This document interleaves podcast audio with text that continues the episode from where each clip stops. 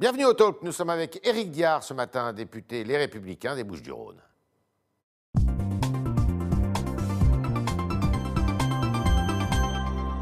Bonjour Éric Diard. Bonjour. Alors, vous étiez aux premières loges, puisque les Bouches-du-Rhône, bah, c'est dans la région Provence-Alpes-Côte d'Azur, Renaud Muselier, alliance avec euh, euh, La République En Marche. Euh, Est-ce que cet épisode, qui est quand même assez vaudevillesque, euh, et qui se termine par le fait qu'il n'y ait pas de liste commune, ça a ressoudé d'une certaine façon la droite Oui, ça a ressoudé la famille. Oui. Euh, ça a été une réunion quand même où, où les mots étaient durs. Parfois, on Vous s'est parlez de la réunion de hier matin, Et la réunion d'hier soir Hier également. il, y a, il y a eu des mots qui ont été très durs. entre- Commission nationale d'investiture hier C'est soir. ça, Commission nationale d'investiture. Des mots été très durs. Mais on s'est parlé en famille, on s'est parlé franchement. Et quand on arrive à sortir une issue favorable, ça tombe bien. Est-ce que Renaud Muselier a été piégé par le Premier ministre et la majorité présidentielle? Je ne suis pas en capacité de vous le dire, Oui. mais je pense que Renaud Muselier ne souhaitait en aucun cas une alliance euh, avec euh, la République en marche, alors notamment avec l'état-major national. Alors pourquoi dimanche il, il a dit bah oui c'est comme ça et puis il a été soutenu par Christian Estrosi, par Hubert Falco. Vous n'étiez pas dans le dans le secret des dieux, vous n'étiez Non, pas derrière pas. lui dans cette non, histoire-là. absolument pas. Donc, Vous la condamniez cette, cette liste commune? Oui, donc, donc, moi, je, dans l'esprit de Renaud Muselier, Renaud Muselier, depuis 2015, a une, euh, dirige la région avec huit familles politiques différentes. Oui. Il a des, des modems, il a des agirs, donc qui font partie de la majorité présidentielle. Ouais. Ça pose pas de problème. Il voulait rester dans cet état d'esprit. Oui. Après, euh, euh, est-ce que c'est le rôle d'un Premier ministre, alors que nous avons la Covid, alors que nous avons la crise économique, alors que nous avons également des, des problèmes d'insécurité, des problèmes de terrorisme, de s'occuper de, de tambouille électorale? Je pose la question quand même. C'était de la tambouille électorale. Alors, comment vous expliquez que Renaud Muselier, qui était euh, l'ennemi euh, lundi, devienne l'ami euh, mardi, alors à l'intérieur des rangs de- des Républicains? Non, c'était pas l'en- l'ennemi, premièrement, parce que vous savez qu'il y a une grande amitié entre Christian Jacob et Renaud Muselier. Ouais. Et, euh, Et entre lui et vous aussi? Entre Renaud Muselier et moi, oui, Ouais. bien sûr. Moi, j'ai Ouais. commencé la politique avec Renaud Muselier.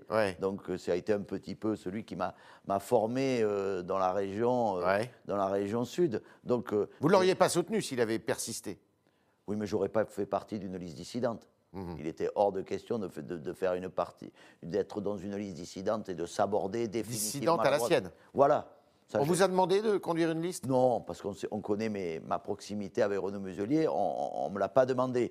Mais je savais des, perso- des personnes étaient prêtes à le faire pour sauver les républicains d'une déroute nationale. D'accord. Est-ce que vous estimez que euh, quelqu'un a dit ça? C'est Bruno Le Maire, d'ailleurs, un ancien de votre famille, qui a dit en fait, c'est deux droites irréconciliables.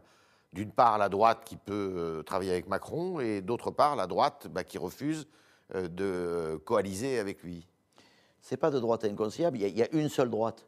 Chez Macron, il n'y a pas de, droite, je vais vous expliquer pourquoi. Et moi, je le vois, c'est une problématique. Le président de la République est sans cesse en train de composer avec une aile droite et une aile gauche de son parti. Et donc, c'est pour ça qu'il fait ce fameux en même temps. Ouais. Et moi, je l'ai vu dans des dossiers qui, qui m'intéressent particulièrement, dans les dossiers qui concernent le terrorisme, Notamment. la radi- radicalisation. On essaie de faire du en même temps. Et dans ce domaine, quand on fait du en même temps, à mon avis, c'est inopérant, voire même, j'allais dire, très dangereux. Est-ce que vous n'avez pas peur que cet épisode, bah, finalement, ait fait le jeu de Thierry Mariani, euh, qui conduit la liste Rassemblement National? Mais bien évidemment, dans un premier temps, cet épisode a fait le jeu du Rassemblement national. Donc nous avons recollé les morceaux. Maintenant, à nous de, de remonter la pente et déjà de s'appuyer sur le bilan incontestable et qui est très bon de Renaud Muselier et sur un véritable projet. Parce que ce que nous savons, nous, parce que Renaud Muselier, je le connais très bien, mais Thierry Mariani, j'ai été dix ans député avec lui. Je suis originaire du Vaucluse, donc on avait des, de réelles amitiés. Euh, Thierry Mariani n'a jamais souhaité être président, euh, j'allais dire, de, de cette euh, région. Ouais. Il m'a encore dit au mois de décembre qu'il ne viendrait pas euh, à l'encontre de ses amis, notamment de Renaud Muselier. Bon, il a eu euh, la pression, je pense, de Marine Le Pen, et je pense sincèrement que si par malheur il gagnait la région, ça ne serait pas lui qui la présiderait, mais un autre, et il retournerait au Parlement européen. Donc ça serait une forme de traîtrise aussi, alors, de sa part il a déjà quitté euh, les Républicains, on n'est pas une traîtrise près. D'accord. C'est normal en politique, ça? C'est normal, il y en a qui, qui fonctionnent comme cela. Moi, je pense, je préfère rester euh, dans mes convictions. Est-ce que vous avez l'assurance que la majorité présidentielle ne va pas composer une liste euh, concurrente de celle de Renaud Muselier? Je n'en sais, excusez-moi l'expression, fichtrement rien. Et ils ont jusqu'au 17 mai, s'ils le veulent, pour faire une liste. Et alors la liste de Renaud Muselier, elle n'aura pas, euh, sur sa, enfin, il n'aura pas sur sa liste Madame Sophie Cluzel et des représentants de la République en marche. Mais il n'y aura pas de parlementaire de la République en marche. Mais il pourra y avoir des Républiques en marche, euh, des militants. Mais je vous signale qu'il a déjà euh, Madame euh, Posmentier, qui est une ancienne LR, qui a été adjointe à la sécurité de Jean-Claude Godin et qui est la République en marche et qui fait partie de, de la staff régional. D'accord. Et vous, vous serez sur cette liste, vous? On me l'a demandé, on m'a demandé à ce que les, parlementaires y soient maintenant. Donc, euh, si Renault me le demande, j'irai parce qu'il y a du travail à faire et vraiment, il va falloir se retrousser les manches euh, pour revenir un petit peu sur le Front National. Donc, pas de parlementaires de la République En Marche, mais des parlementaires de euh, LR, c'est possible ou très peu de parlementaires. Euh, ça serait des parlementaires euh, qui connaissent bien le terrain, euh, qui peuvent nationalement, qui connaissent bien le Rassemblement national et qui sont assez prêts sur des dossiers concernant notamment la sécurité, je pense notamment à Julien Aubert, ou la radicalisation pour moi-même. Ce matin, M. Abad et M. Larcher, qui est le président du Sénat et qui appartiennent tous les deux aux Républicains, ont condamné l'alliance en Bourgogne-Franche-Comté de M. Platré avec euh, des euh, élus de, de la France, de M. Dupont-Aignan. Est-ce que vous êtes sur cette même ligne?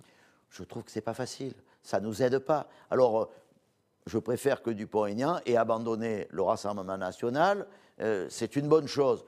On me dit que les personnes qui seraient dans Debout la France n'ont jamais été au Rassemblement national. Je demande à voir mais euh, cette alliance, je ne la vois pas d'un très bon œil.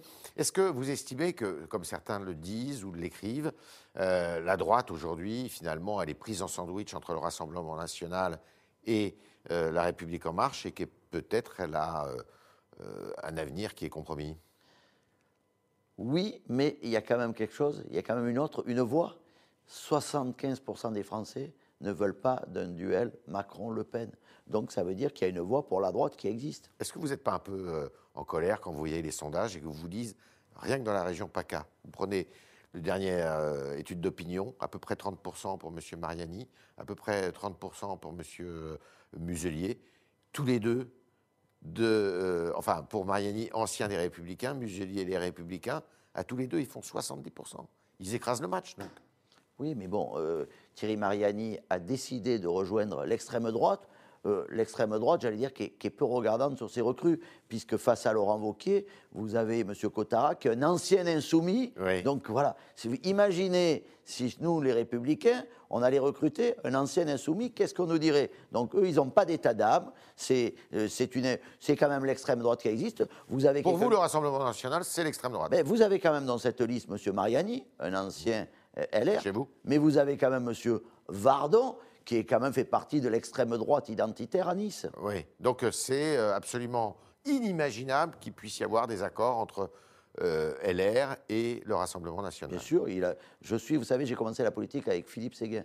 Voilà, nous avons des valeurs qui ne sont pas compatibles. Autant nous pouvons parfois avoir des idées, comme celle avec la République en marche, qui se rejoignent, mais nous avons des valeurs qui sont incompatibles avec l'extrême droite. D'accord. Euh, on chuchote, on, susurre que M. Dupont-Moretti pourrait remplacer M. Pietraszewski dans les Hauts-de-France euh, pour conduire la liste de la majorité présidentielle. Qu'est-ce que ça vous inspire? Ça m'inspire. Après le Premier ministre qui met les mains euh, dans, j'allais dire, la tambouille électorale dans la région sud, vous auriez un ministre de la Justice qui aborde en commission des lois sa loi sur la confiance dans la justice, qui va immédiatement après, avec euh, M. Darmanin, dès la semaine prochaine, attaquer prévention du terrorisme et renseignement. Et en juin, faire une loi sur les responsabilités pénales en réponse à l'affaire Alimi.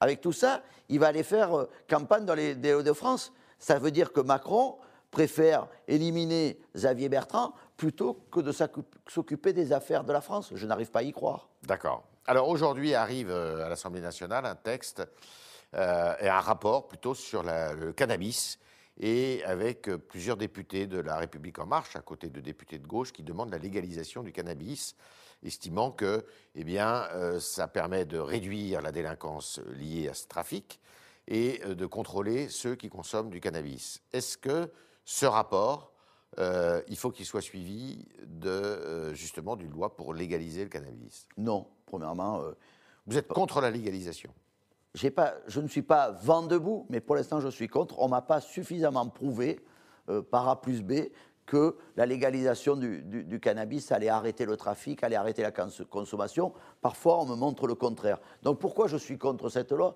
Parce qu'elle est très atypique. Dans cette loi, vous avez trois types de personnes. Oui. Vous avez des personnes qui y croient vraiment. Vous avez des personnes qui ont décidé de se faire euh, un peu de publicité à bon compte. Suivez mon regard. Et vous avez aussi des personnes qui veulent aussi donner un revenu supplémentaire euh, à leurs agriculteurs euh, pour leur assurer un revenu supplémentaire, mais pour assurer également leur réélection. Suivez mon regard également, Euh, c'est-à-dire M. Moreau. Donc, toute cette, euh, j'allais dire, toutes ces personnes n'ont pas les mêmes convictions et, et ça ne me paraît pas très sérieux. D'accord, donc vous êtes plutôt d'accord avec le président de la République qui, lui, a dit récemment, dans le Figaro d'ailleurs, pas de légalisation du cannabis. Je suis d'accord avec les Républicains, je suis d'accord avec M. Darmanin et même avec le Président de la République. Pour l'instant, il ne faut surtout pas légaliser le Alors, cannabis. vous avez beaucoup travaillé sur euh, justement l'intégrisme euh, islamique et notamment ses rapports avec les services publics. Et vous avez, est-ce que vous avez constaté qu'il y a des liens justement que un des modes de financement du, euh, de l'islamisme et de l'islamisme le plus radical, ça pouvait être justement le commerce de la drogue. Euh, oui et non, ça va vous Ah, surprendre. D'accord. bah, Alors, euh, il y a des secteurs où, c'est assez étonnant ce que je veux dire, mais c'est arrivé à Marseille, et ça m'a été dit par des grands serviteurs de l'État, où dans des secteurs où il y a de la drogue, la radicalisation a du mal à s'implanter parce que les trafiquants de drogue ne veulent pas de ces imams qui leur disent il ne faut pas boire, pas se droguer, etc. Et vous avez euh, d'autres endroits où, justement, euh, des, euh, la radicalisation, et les- il y a des financements étrangers même, ou des financements venant des stupéfiants, pour justement favoriser la radicalisation. Oui. Donc, de vous en avez eu la preuve de ça? Sur quoi? Sur le financement? Euh, Sur Strasbourg, sur Toulouse, j'ai eu des éléments qui, qui sont plus que probants. D'accord. Et, euh, et qu'est-ce qu'on fait alors?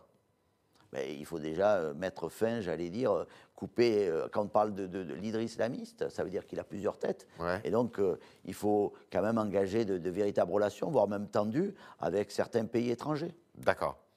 On continue avec Éric Diard. Vous êtes au talk du Figaro et avec vos questions, chers internautes, qui sont posées ce matin par Vincent Lenoble.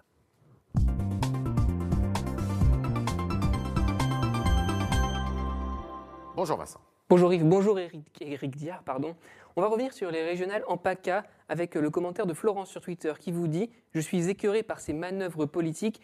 LR donne euh, un aveu de faiblesse. Euh, Qu'en pensez-vous pour euh, les militants de cette affaire? Cette affaire, moi, euh, je veux dire, ce que vous me dites, je l'ai eu sur Facebook, je l'ai eu sur Twitter, je l'ai eu par SMS.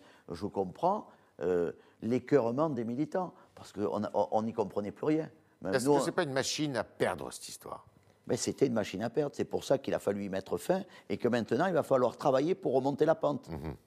C'est très, ce qui est le plus difficile. Mais il fallait vraiment mettre fin à cette machine à perdre. Mais cette machine à perdre a été instillée par le président de la République et par l'intermédiaire de Jean Castex. À la présidentielle, vous serez, vous serez derrière qui? Moi, je- vous le savez, je suis favorable à Xavier Bertrand. Xavier Bertrand. Et Xavier Bertrand est en bonne posture, là, d'après vous? À ce jour, c'est celui qui est le mieux placé, je dis bien à ce jour, mais il y a une campagne des régionales. Je pense qu'il est le mieux à même euh, de, de rassembler. Je pense qu'il n'est- il ne dépend pas, j'allais dire, d'une dynastie comme les Le Pen. Il ne dépend pas de, de l'énergie comme Macron. Il représente une France populaire et il a, il, a, il a quand même du bon sens. Vous parliez d'énarchie, il n'y a pas que Macron. hein. Valérie Pécresse et, leur- et euh, M. Vauquier sont issus de l'ENA aussi.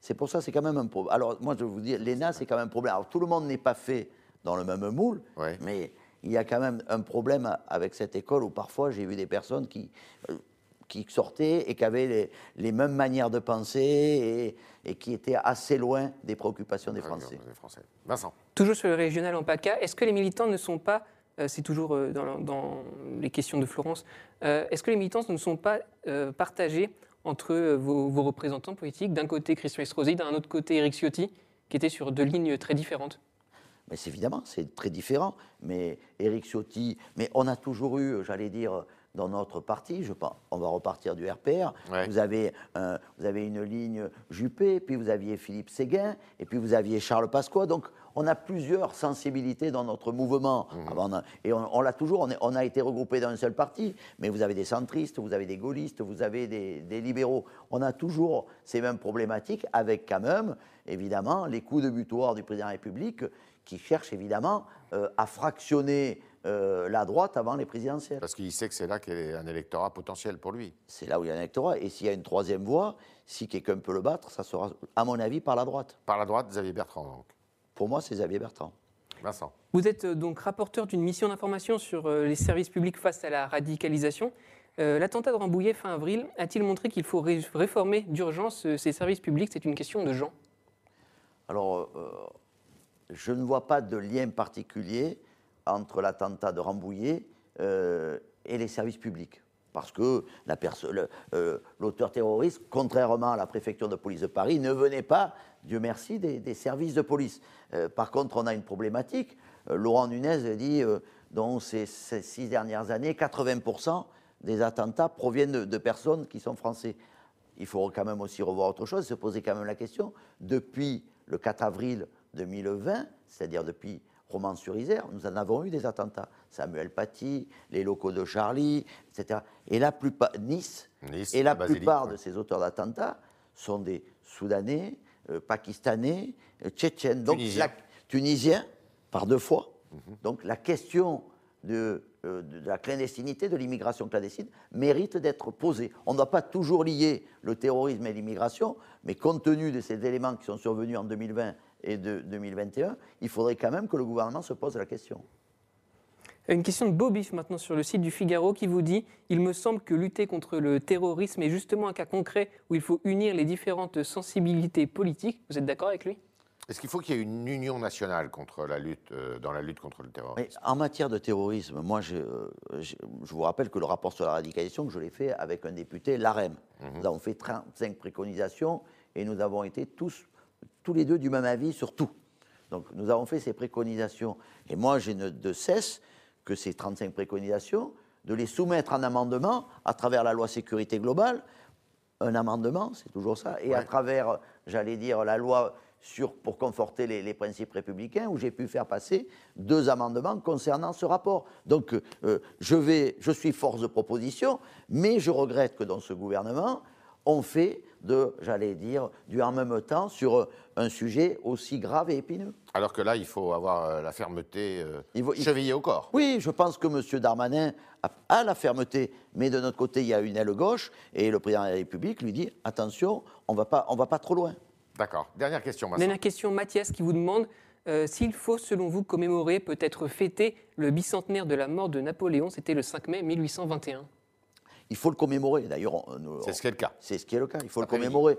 Alors, euh, euh, Mais le fêter non, il faut le commémorer. C'est pas le fêter. D'abord, c'est la mort. C'est voilà, c'est la mort. C'est difficile de fêter la mort euh, De quelqu'un. de l'empereur. Alors, euh, comme tout grand personnage, il a des points positifs et il a des points euh, négatifs.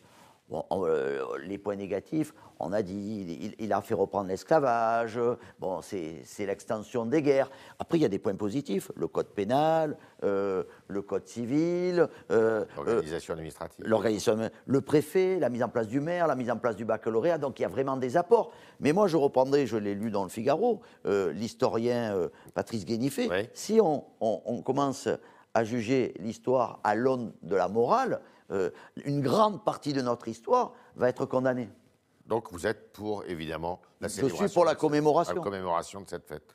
Enfin, de, cette, euh, de ce bicentenaire. Merci. Merci à vous. Merci beaucoup, Éric Diard. Merci d'avoir répondu à toutes nos questions.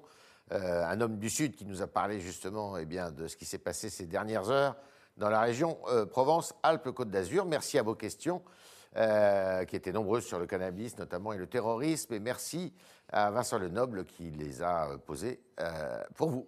Et à demain, si vous le voulez bien.